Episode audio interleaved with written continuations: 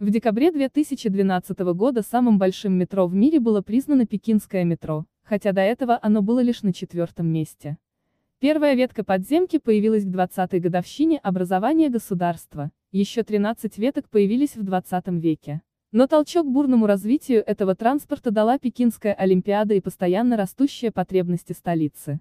Сегодня метро пользуются 12 миллионов пассажиров, так что власти не планируют останавливаться и в планах ставят построить еще 300 километров путей. Впрочем, уже сейчас в пекинском метро можно заблудиться. Оно насчитывает 16 веток.